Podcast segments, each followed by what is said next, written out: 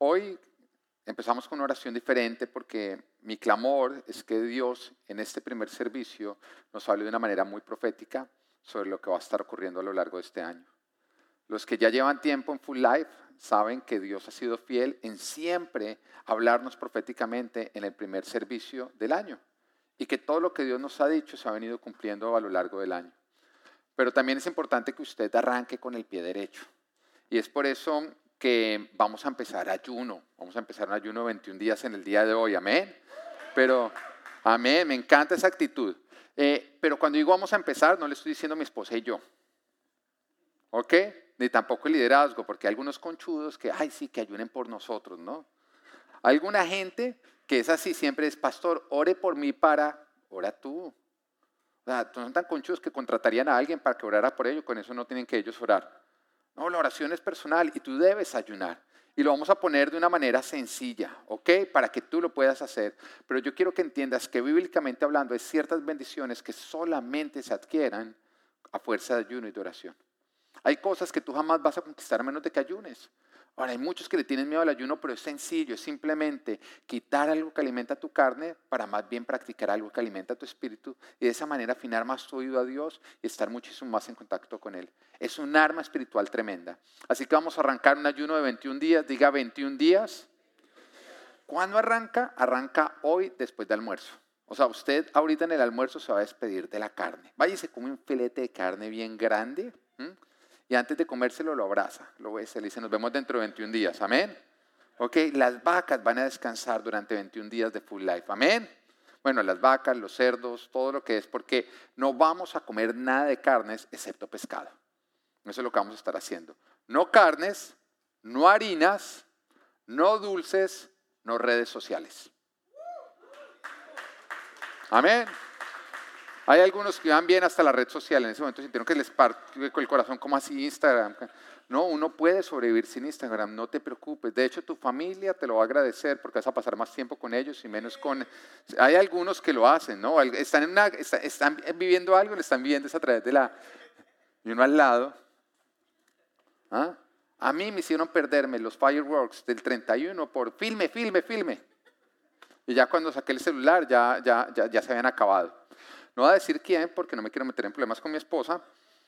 Pero bueno, entonces no carnes, no harinas, no dulces, no redes. Sí que puede comer, puede comer vegetales, puede comer frutas, puede comer granos, puede comer pescado. Amén. Como algunos me van a preguntar después, pastor, ¿se puede comer arroz? ¿El arroz es un grano? Ok, cómaselo. Ok. Como algunos me van a preguntar, Pastor, ¿se puede comer? Ay, gracias. ¿Se puede comer arepa? Haga lo que le dé. No, mentiras. Bueno, si es arepa de puro maíz y no tiene nada de harina, no. Bueno, no, mentiras. Cómasela. Si es de puro maíz, así que usted le mete el maíz y con eso hace la arepa, sí. Si le tiene que meter algo de harina o algo de azúcar, no, no se lo puede comer. Amén. Eh, pero sobre todo es un tiempo de buscar muchísimo a Dios, entonces usted propóngase todos los días hacer su devocional, o sea, buscar a Dios en la mañana, orar, leer la palabra. Los que nunca han leído la Biblia, eh, arranquen por el Nuevo Testamento. Simplemente usted coja el Nuevo Testamento, Mateo, y lea un poquito todos los días, un poquito. ¿Qué tanto de lo que usted quiera? Lo que usted quiera, porque un versículo es mejor que lo que viene leyendo hasta el momento. Amén. O sea, nada. Entonces, lo que usted quiera, pero lea y vaya nutriéndose. Ore, busque a Dios, arranque bien este año. ¿Vamos a arrancar bien este año? Amén. Bueno, ahora sí vamos a entrar en materia en lo que Dios nos promete para este año. Como les decía, cada año Dios nos da una palabra, una visión de lo que Él va a estar haciendo a lo largo del año. Esta palabra siempre se ha cumplido con mucha exactitud con demasiada exactitud. Ayer hablaba con una persona y me decía que su esposa, el, el, servicio que más anhela de todo el año es el del primer domingo, porque siempre se le cumple todo lo que Dios nos dice en ese servicio de la visión del año. Y el año pasado Dios nos hablaba que iba a ser el año de arrebatar. Yo quiero que entienda que nosotros no sabíamos del coronavirus o del COVID. No teníamos ni idea. Creíamos que era algo que estaba ocurriendo allá en China y que era un problema de los chinos en un lugar chiquitico en China y ya. Eso es lo que queríamos en el momento. Y al principio Dios nos dijo, esto va a ser un año de arrebatar, un año donde si ustedes quieren obtener bendición, van a tener que arrebatársela al diablo, porque va a haber forcejeo, porque no va a soltar fácil. O sea, sin saber de lo del COVID, Dios ya nos decía que iba a requerir muchísimo esfuerzo y batalla poder producir bendiciones el año pasado, pero que si lo hacíamos íbamos a poder vivir un año lleno de bendiciones arrebatadas. Que iba a ser un año donde tendríamos, pero nos iba a requerir luchar. Ahora, ¿es una buena descripción del 2020? Sí, hubo oportunidades, pero no fue fácil o no. Nos tocó a todos esforzarnos. A nosotros acá como iglesia, yo le decir algo, cuando nos tocó irnos online, para mi esposa, ah, yo, yo, me asusté, yo me asusté muchísimo. Y en ese momento como que Dios me habló y yo dije, no, pues nada más tendremos servicio los domingos. Y Dios me dijo, no, no, no, todos los ministerios tienen que funcionar. Y yo me asusté, yo cuando le dije a mi esposa, mi amor, tiene que funcionar iglesia infantil, yo vi la misma cara de susto y ¿qué voy a hacer? ¿Qué voy a hacer? Bueno, nos requirió un extra esfuerzo, pero lo logramos. ¿Qué tal iglesia infantil lo que fue? Fue espectacular. Después, cuando había pasado todo eso, le llamaron a mi esposa para que hiciera un, un, live, un Zoom con dos iglesias más hablando de lo que habían hecho durante la pandemia. Y las iglesias eran su presencia de Colombia, que es una de las iglesias más grandes de todo Colombia y de mayor impacto en Sudamérica, y con Lakewood, que puede ser una de las iglesias de mayor impacto y mayor crecimiento en Estados Unidos. Y Full Life ahí. Fue fácil, ¿no? Yo, vi el esfuerzo que tocó para poder realizar eso fue un esfuerzo impresionante, pero se logró y se, hizo algo espectacular. ¿Fue difícil transmitir los servicios online? Bueno, los que veníamos acá, además que en esa época uno sí que estaba asustado, ¿no? ¿Ah? Creíamos que ese virus, no entendíamos ni cómo funcionaba el virus. Así que usted medio abría la puerta y ya creía que se iba a contagiar. ¿O no? Uno en su propia casa, sin nadie más, usaba guantes para soltar el baño. ¿Ah? porque no entendíamos nada cómo funcionaba. Entonces nosotros éramos cada vez que vamos a filmar, el servicio era como, como, como, como, como no sé si vuelva, voy a cumplir con mi deber. Y nos encontramos entre todos y éramos como que, bueno, no, la verdad es que nos encontramos, la pasamos rico porque uno después del encierro era como que no queríamos volver a la casa. Pero requirió un gran esfuerzo para poder llegar, para poder conquistar. Y esa palabra que Dios nos hablaba de arrebatar, era para cada uno de nosotros en nuestras propias vidas, pero también para todos y lo veríamos como iglesia. Ahora, no fue un año fácil. Creo yo que ha sido el año más difícil que hemos tenido que vivir nosotros, esta generación, tanto ustedes como nosotros los millennials. ¿no? Fue un año supremamente difícil. Fue un año donde perdimos seres amados, donde vimos a seres amados perder sus seres amados, donde vivimos la enfermedad, donde tuvimos que dejar de reunirnos, donde tuvimos que vivir distancia física, que es complejo, sobre todo para nosotros los sanguíneos. Pero yo le decía algo, va en contra del diseño de Dios, porque Dios dijo, no es bueno que el hombre esté solo. Esto nos quebró, esto nos quebró. Yo les contaba a ustedes que los expertos hablaban que había algo que se llamaba el síndrome de la cabaña, que es que la gente al principio cuando dijeron guardes en casa, a todo el mundo le costó trabajo. Pero después se desarrolla ese síndrome, que es que la gente no quiere salir. Y hay muchos que no quieren salir. Hay muchos que ya pueden salir, no quieren salir. Ahora, si te está pasando, si tú estás viendo esto desde casa, yo quiero que entiendas que tienes que vencer eso. Porque es un síndrome, tienes que vencerlo, tienes que salir nuevamente y rehacer tu vida. Porque el Señor dijo que no es bueno que estemos solos, no es bueno que nosotros nos aislemos y si seguimos aislados vamos a quebrar nuestras propias familias y nuestras propias vidas. Hace un gran daño quedarse en casa. Y no puede ser eh, más grave el remedio que la enfermedad. No podemos causarnos. Fue un año en que fue bastante difícil, pero a pesar de eso fue un año de gran avance, a pesar de las dificultades. Yo lo pude vivir en mi vida, lo pudimos vivir nosotros como iglesia.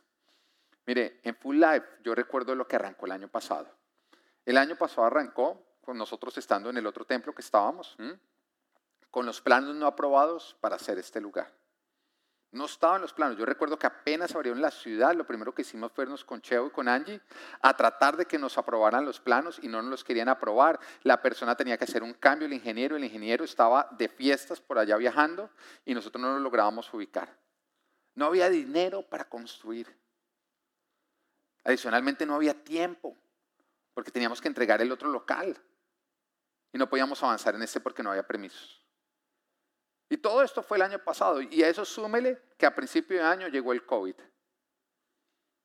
Y con esta situación como estaba, se le sumó que ya no podíamos tener servicios presenciales. Se cayó la economía y no teníamos dinero para terminar de construir este lugar. Todo se puso muchísimo más lento porque todas las agencias, todos los negocios, todo cerró a causa de la crisis. Las personas no querían trabajar. Teníamos personas acá que se les había pagado y no querían venir a trabajar porque tenían miedo al contagio. Arrancaron todas las dificultades.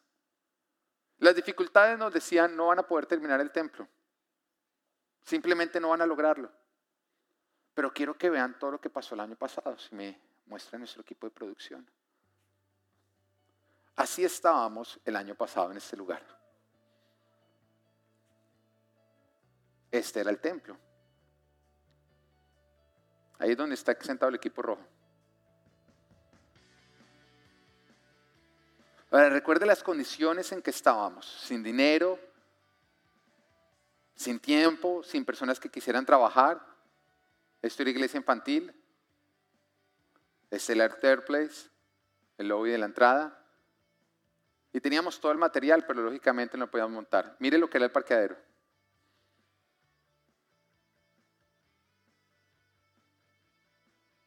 Esos hombres feos porque ahí, bueno. Acá empezamos ya a adecuar todo lo que era el third place para nuestro primer servicio. Empezamos a adecuar iglesia infantil. Esta es la iglesia infantil donde sus hijos van. Empezamos a adecuar las oficinas. Empezamos a adecuar todo lo que era este templo acá adentro. En un año difícil íbamos avanzando.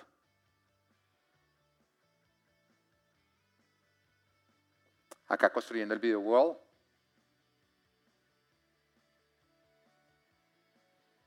Funcionando el video wall finalmente, haciendo toda la decoración del third place con nuestra visión y nuestra misión, haciendo todo lo que era la zona de jardines afuera,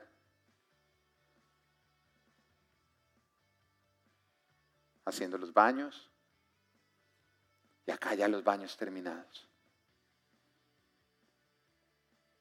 Finalmente terminada nuestra iglesia infantil. No sé si usted conocía el lugar que preparamos para que sus hijos conozcan de Dios. La cocina.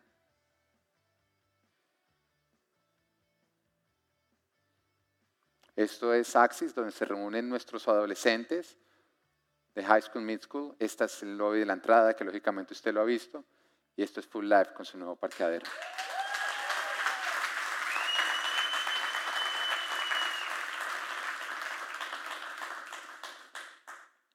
No fue un año fácil, fue un año difícil, pero fue un año donde nosotros arrebatamos. Ahora hay un gran esfuerzo que usted no ve. Pero recuerdo yo cuando fuimos a arrancar el servicio ya estaba, estaba todo funcionando, que de pronto había un problema con los aires acondicionados que sonaban tan duro que no dejaban escuchar al pastor. Y si los apagábamos nos moríamos del calor. ¿Y usted no se imagina lo que fue esa guerra para que actualmente tenemos un aire acondicionado que en ese momento usted puede oír? No, vaya a cualquier otro templo y se va a dar cuenta que suenan. Acá no suenan. Todo fue luchado. Pero al mismo tiempo vimos que cuando luchábamos, el Señor peleaba junto con nosotros para que pudiéramos arrebatar todas las bendiciones que Él tenía para, eh, para nosotros. Ahora tienes que entender algo con respecto a la visión que Dios nos da cada año. Cuando Dios nos da una visión, nos dice lo que Él va a hacer, en la dirección hacia donde Él se está moviendo o se va a estar moviendo. Pero más que todo es una invitación es una invitación para que nosotros nos alineemos a Él, para que nosotros nos montemos en la visión y podamos vivirla. Y tú tienes que recordar que toda promesa de Dios viene con una condición. La promesa es lo que Dios quiere hacer, la condición es lo que depende de nosotros, nuestra parte, para que Dios lo haga, para poder obtener lo que Él nos está prometiendo. Y los planes de Dios siempre son bienestar y vida, siempre son el futuro y esperanza, pero para los que nos alineamos a Dios para los que siguen a Dios y le obedecen. Pero no esperes tener un año bueno cuando tú no cumples tu parte. No, Dios te da a escoger entre bendición y maldición, pero tú eres el que decides. En eso consiste el libre albedrío, en eso consiste la libertad. Dios te da la libertad de escoger si tú obtienes bendición o maldición. Ahora, una de las razones por las cuales las personas no avanzan en su relación con el Señor Jesucristo o no tienen o rechazan a Jesús es porque buscan en Jesús una relación donde sea Jesús el que los sigue. No ellos sigan a Jesús, sino sea Jesús el que se niega a sí mismo y no ellos. Y por eso abandonan y rechazan a Jesús porque cuando empiezan a orar no obtienen lo que querían, como querían y cuando lo querían. Porque pidieron mucho, pero le negaron todo a Jesús. En otras palabras, porque buscan una relación donde Jesús se comporte como el genio de la lámpara de Aladino, el que cumple los deseos que tú solamente oras y pides y sin ningún esfuerzo tú estás obteniendo. Sin embargo, Jesús nos dejó muy claro en Mateo 16, 24, dice, si alguien quiere serme discípulo, tiene que negarse a sí mismo, tomar su cruz y seguirme. Y en eso consiste la relación con Dios. No en que a Dios le toca seguirte a ti, negarse a Él, tomar su cruz y hacer todo lo que tú le digas, sino al revés. Y la relación con Dios empieza a avanzar cuando tú empiezas a entender que tú eres el que te tienes que negar, que tú tienes que ser el que tienes que cargar tu propia cruz y el que tienes que estarle siguiendo a Él, no al revés. Si quieres obtener vida, si quieres obtener todas las bendiciones que Dios te ofrece, tú vas a tener que renunciar y dejar de forzar tu propio parecer a Jesucristo. Y tienes que empezar a seguirlo a Él, negándote, rindiéndote y dejando que Él sea el que guíe. Una relación con Cristo es una relación basada en autoridad, en que nosotros reconocemos su autoridad y nos sujetamos a su autoridad y no al revés. Y ese es el problema que tiene este mundo, que este mundo no se quiere sujetar a la autoridad de Dios. El Señor nos dice qué debemos hacer, cómo nos debemos comportar, nos da sus mandamientos, nos da sus leyes. El mundo no quiere obedecer, pero cuando ocurre lo malo, en ese momento sí lo culpan y dicen, si Dios existe, ¿por qué no hizo algo al respecto? Porque este mundo quiere un Dios que se sujete a ellos, no sujetarse completamente a Dios. Pero lo mismo aplica contigo. Tú tienes que entender que tu relación con Dios empieza a crecer y a fortalecerse cuando tú entiendes que la relación con Él es una relación de autoridad donde tú te sujetas a su autoridad. La oración no es frotar la lámpara para que Dios haga lo que yo deseo. No, la relación es yo me sujeto, me niego a mí mismo y lo sigo para hacer lo que Él quiere, confiando que su voluntad es buena, agradable y perfecta. Que cuando tú lo haces, tú vas a ser el más beneficiado, porque Él es un Dios de amor. Y su voluntad tiene todo que ver con darte a ti lo mejor, lo que más te conviene. Y tienes que entenderlo. Vas a obtener lo mejor de este año si tú basas tu relación con Dios en sujeción a Él, no en sujetarlo a Él. Una persona que se aleja de Dios porque las cosas no ocurren como Él quisiera o como Él oró, es una persona que no ha entendido que Dios es el que tiene la autoridad y que tú eres el que tienes que negarte y seguirlo y seguir confiando a pesar de que no entiendes. ¿Lo comprendes? Bueno, y este año busqué a Dios. Y le dije, bueno, Señor, cuéntame qué vas a hacer en este 2021. Yo sé que no te he contado eso a propósito, te tengo como las novelas. Si quieres saber, después de comerciales, amén. Y el Señor me hablaba a través de Lucas 9:37 en adelante. Decía, al día siguiente, cuando bajaron de la montaña, le salió al encuentro mucha gente. Y un hombre de entre la multitud exclamó, Maestro, te ruego que atiendas a mi hijo, pues es el único que tengo. Resulta que un espíritu se posesiona de él y de repente el muchacho se pone a gritar. También lo sacude con violencia y hace que eche espumarajos. Cuando la tormenta, a duras penas, lo suelta. Ya les rogué a tus discípulos que lo expulsaran, pero no pudieron. Diga, ya les rogué a tus discípulos que lo expulsaran, pero no pudieron. En otras palabras, la iglesia estuvo orando, pero no ocurrió lo que nosotros quisiéramos. Ah, generación incrédula y perversa, respondió Jesús. ¿Hasta cuándo tendré que estar con ustedes y soportarlos? Trae acá a tu hijo. Estaba acercándose el muchacho cuando el demonio lo derribó con una convulsión. Pero Jesús reprendió el espíritu maligno, sanó al muchacho y se lo devolvió al padre. Y todos se quedaron asombrados de la grandeza de Dios. Ahora, con esta palabra Dios me hablaba de lo que va a ocurrir y quiero desglosarlo e irte contando lo que Dios me decía con los diferentes versículos. Y lo primero que me hablaba en Lucas 9, 37, 38, cuando dice, al día siguiente, cuando bajaron de la montaña, le salió al encuentro mucha gente y un hombre entre la multitud exclamó, Maestro, te ruego que atiendas a mi hijo, pues es el único que tengo. Vemos que Jesús está llegando. En otras palabras, está llegando al 2021. Y se encuentra un problema que no ha sido resuelto. Un problema que viene alborotando a muchas personas de hecho, mucha gente, a todo el mundo tiene alborotado, pero que hasta el momento ha afectado de manera directa a un pequeño grupo. Estamos hablando de un padre y de un hijo. Sin embargo, termina afectando a todos porque todos temen que lo que le está ocurriendo a ese padre y a su hijo le pueda llegar a ocurrir a ellos. Lo que Jesús está encontrando es con una multitud que está angustiada por un problema que ni siquiera los discípulos del Señor han podido resolver. Este hombre que busca a Jesús le dice, es lo único que tengo. En otras palabras, le está causando dolor, angustia y miedo porque él teme perder lo que más ama, a quien más ama a su ser amado. Y creo que esto describe muy bien lo que fue el 2020 durante la pandemia. Por un lado, vemos los que tuvieron que vivir los efectos del 2020 en primera persona, cuando el COVID atacó a los suyos. Y por otro lado, vemos aquellas personas que han visto lo que ha ocurrido alrededor, que han visto cómo otros han perdido los suyos o han visto a otros tener que batallar por sus vidas y quienes temen porque no quiere que les ocurra a ellos. Ahora, ya sea que tú seas parte del primer grupo, que lo has vivido en primera persona, o seas parte del segundo grupo, que has visto lo que le ha ocurrido a otros y temes, todos clamamos porque esta situación llegue a su fin. Y llega el 2021. Pero este es el estado con el cual nosotros iniciamos. Temor, confusión, alboroto, incertidumbre y mucha frustración. Muchísima frustración pero al mismo tiempo esperanzados. Esperanzados con la llegada de Jesús y con la salvación que Él trae. Lucas 9:39 continúa diciendo, resulta que un espíritu se posesiona de él y de repente el muchacho se pone a gritar. También lo sacude con violencia y hace que eche espumarajos. Cuando la tormenta, a duras penas, lo suelta. Y acá nos está hablando del origen del problema. Y nos está hablando que el origen de todo esto es espiritual. Se manifiesta de manera física, amenaza la vida de quien ataca, pero su origen es espiritual. Ahora, hay muchas teorías acerca del origen del COVID. Creo que todos nosotros lo hemos oído. Unos creen que se creó en un laboratorio en China, otros creen que es Bill Gates con su plan de conspiración para apoderarse de todo el mundo, y otros creen que fueron unos chinos que se pusieron a comer murciélagos. Que de hecho mi hijo me pregunta, me dice, papá, ¿cómo se llama la gente que come murciélagos? Y yo le digo, cochinos. Bueno.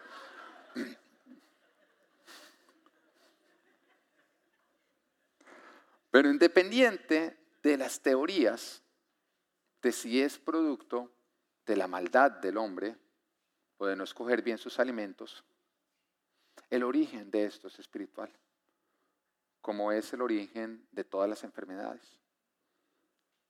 Porque las enfermedades son el resultado del pecado y la incredulidad del hombre. Porque el hombre ha provocado con su insistencia en el pecado muerte, enfermedad y destrucción. A pesar de que los planes de Dios son vida, bendición, abundancia. Y hay algo que tú tienes que entender. Dios no diseñó, el plan de Él no era un mundo donde nosotros nos enfermáramos y muriéramos. El plan de Él era un mundo donde nosotros nacíamos y no moríamos porque estábamos siempre en su presencia.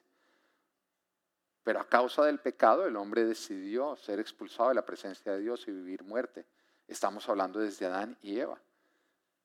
Y lastimosamente desde ese momento vivimos en un mundo donde hay enfermedad y donde hay muerte. No es el diseño de Dios, no es lo que Dios quería para nosotros, fue lo que nosotros escogimos y decidimos. Y en eso consiste la libertad, el libre albedrío, en que nosotros podamos escoger entre vida o muerte, entre bendición o maldición. Pero es justamente a causa del pecado y de la incredulidad a Dios que lastimosamente vivimos en un mundo donde hay enfermedad. Y por eso Jesús exclama, cuando lo traen y le muestran el problema, exclama el origen del problema, la razón por la cual ocurre. La encontramos en Lucas 9:41, que dice, ah, generación incrédula y perversa, respondió Jesús. ¿Hasta cuándo tendré que estar con ustedes y soportarlos? Trae acá a tu hijo. Jesús está exclamando lo que provocó esto la incredulidad y la perversidad del hombre.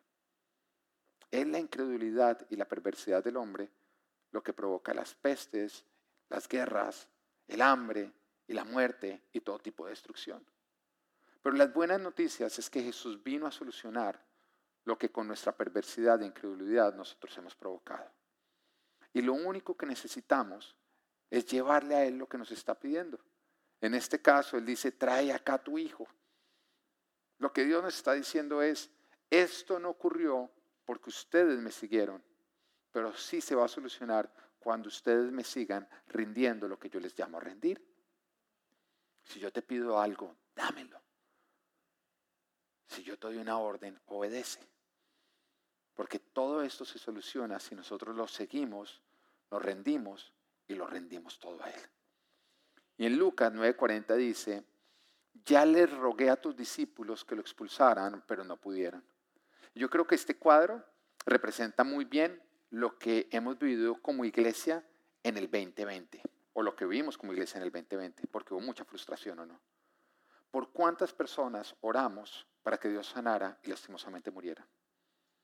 ¿Cuántas veces no oramos para que el COVID no entrara en nuestras familias y a pesar de eso muchos tuvimos que vivirlo en primera persona? ¿Hubo frustración o no? ¿Cuánto nos hubiera gustado de nosotros ver más oraciones respondidas? ¿Cuánto nos hubiera gustado ver que la autoridad de la iglesia ponía fin a todo esto que estuvo ocurriendo? Sin embargo, fue un año de muchísima frustración. Y es justamente lo que está ocurriendo acá. Los discípulos oraron, reprendieron, hicieron todo lo que sabían hacer y solo obtuvieron frustración porque no pudieron solucionar lo que le estaba ocurriendo a este muchacho. Es el estado de la iglesia, frustración. A pesar de que estuvimos activos tratando de resolver y tratando de dar solución, porque nadie sabía lo que iba a ocurrir. Nadie, algunos podrán salir a decir, no, es que yo profeticé. Nadie sabía que iba a ocurrir. A todos nos cogió por sorpresa. De hecho, nadie sabía lo que debíamos hacer. Tan nadie sabía lo que debíamos hacer que los protocolos de bioseguridad y lo que tenemos que hacer cuando se contagia algo siguen cambiando, ¿o no? Eso muestra que nadie tenía ni idea de lo que teníamos que hacer. Ahora, hay algunos que, que, por ejemplo, critican la vacuna, apoyan la vacuna. Eso que muestra que estamos perdidos. Algunos culpan a China, otros culpan a la OMS, otros culpan a los gobiernos. Algunos empezaron a decir que la solución iba a llegar a mitad de año, otros que antes de que terminara el año, otros dicen que se va a ir hasta el 2022. Ojalá eso no tengan razón. Pero lo suerte es que todo esto muestra es que todos hemos estado perdidos en esta situación y frustrados. Y no hemos podido solucionar el problema. Ahora hemos estado activos. Porque si bien la iglesia no ha podido poner un fin al COVID, se ha podido amar y servir en tiempos de COVID. Y eso es algo que sí hemos podido hacer. Porque en ese tiempo hemos amado, hemos dado fuerzas a los que lo necesitan y hemos mostrado compasión durante el problema. Y yo estoy muy orgulloso de nuestra iglesia Full Life. Porque en un año difícil se ha visto la compasión y el amor de todos ustedes. Y creo que todas las personas que pasamos por el COVID podemos dar testimonio de eso. Aquellos que perdieron seres eh, amados, sí, de pronto la, eh, la iglesia no evitó que eso ocurriera, pero sí pudieron ver el amor de la iglesia cuando estaban pasando por su tiempo de luto y cuando siguen pasando por su tiempo de luto. Aquellos que nos enfermamos, podemos dar testimonio de que no nos faltó ni siquiera un plato de comida porque la iglesia se movilizó para servirnos. Nos pasó a nosotros como con mi esposa. Cuando nosotros nos enfermamos, pues lógicamente uno sin fuerzas y con dos niños pequeños, lo que uno más le preocupa es cómo lo vamos a hacer pero nos impactó ver cómo se movilizaron las diferentes personas de la iglesia. Ni siquiera fue la administración de la iglesia, fueron ustedes los miembros. Y no nos faltó un desayuno, no nos faltó un almuerzo, nos faltó una comida durante los días en que necesitábamos una ayuda. Y usted no se imagina lo que eso fue de ayuda para nosotros. Algunas personas nos mandaron juguetes para los niños. Pudimos ver el amor de, de ustedes, pero eso no ocurrió solo. Ah, claro, porque ustedes son los pastores. No, vaya y le pregunta a cualquier otro que se contagió. A ver si no ocurrió lo mismo con ellos. A ver si no hubo manifestaciones de amor durante este tiempo, dejándoles saber todos que simplemente queríamos traer ayuda en un tiempo que se necesitaba. No podíamos traer solución, pero sí podíamos ser brazos de ayuda. Pero a pesar de los esfuerzos, hemos salido frustrados, el problema no se ha resuelto, y aunque hemos orado y guerreado, personas han muerto, se siguen enfermando y vivimos el dolor. Sin embargo, seguimos con una esperanza. Y esa esperanza es Jesucristo, que Él llegue y que Él resuelva toda esta situación. Y por eso lo buscamos y por eso nos rendimos a Él. Ahora en Lucas 9:42 nos dice, estaba acercándose el muchacho cuando el demonio lo derribó con una convulsión. Pero Jesús reprendió al espíritu maligno, sanó al muchacho y se lo devolvió al Padre. Y Dios me hablaba con respecto al 2021, me dijo, este es el año en que yo entro en escena.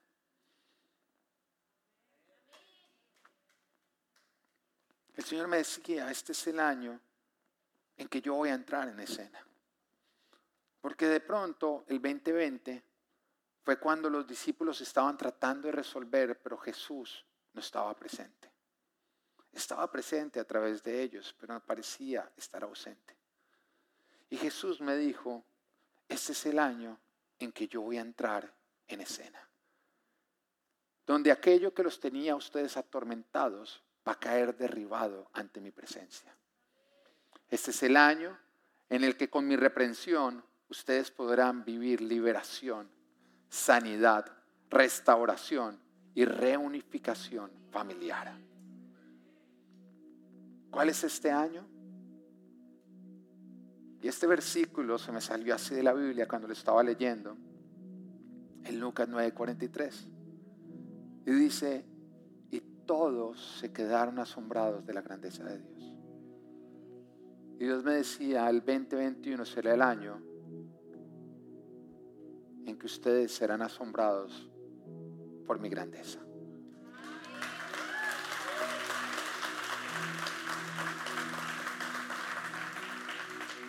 2021 es el año en que seremos asombrados por la grandeza de Dios.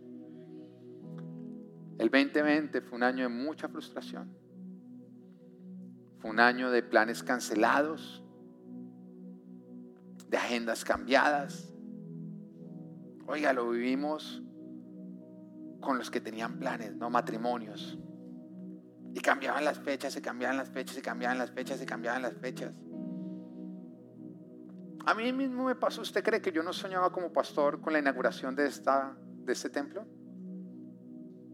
Y llegaban a venir personas y estábamos planeándolo y cambiaban la fecha y cambiaban la fecha y cambiaban las fechas. Y no hemos podido inaugurarlo porque eh, cuando lo inauguremos es botando la casa por la ventana. Es haciendo algo que jamás olvidemos. Es como cuando Salomón inauguró el templo, que hizo el holocausto más grande que se había hecho en la historia. Y Dios se agradó tanto que la presencia de Él descendió como una nube y no se pudo llevar a cabo el servicio.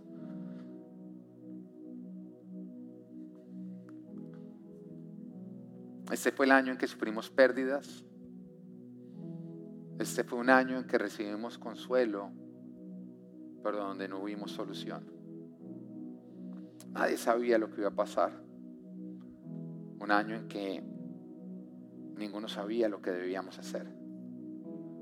Fue un año de frustración. Pero el 2021 ha llegado y Jesús ha llegado con él a reprender toda falta de fe y toda abundancia de perversidad. Y Él traerá liberación. Él traerá liberación. Y Él traerá sanidad. Y Él traerá restauración y óyelo, Él traerá reunificación familiar. El 2021 es el año en que Jesús va a usar la frustración del 2020 para convertirla en un asombro por su grandeza. Donde Él tomará lo malo, lo que no tenía solución, para mostrar su gloria y su grandeza. 2021 será el año en que seremos asombrados por la grandeza de Dios. Y apropiate de esta promesa. Amén.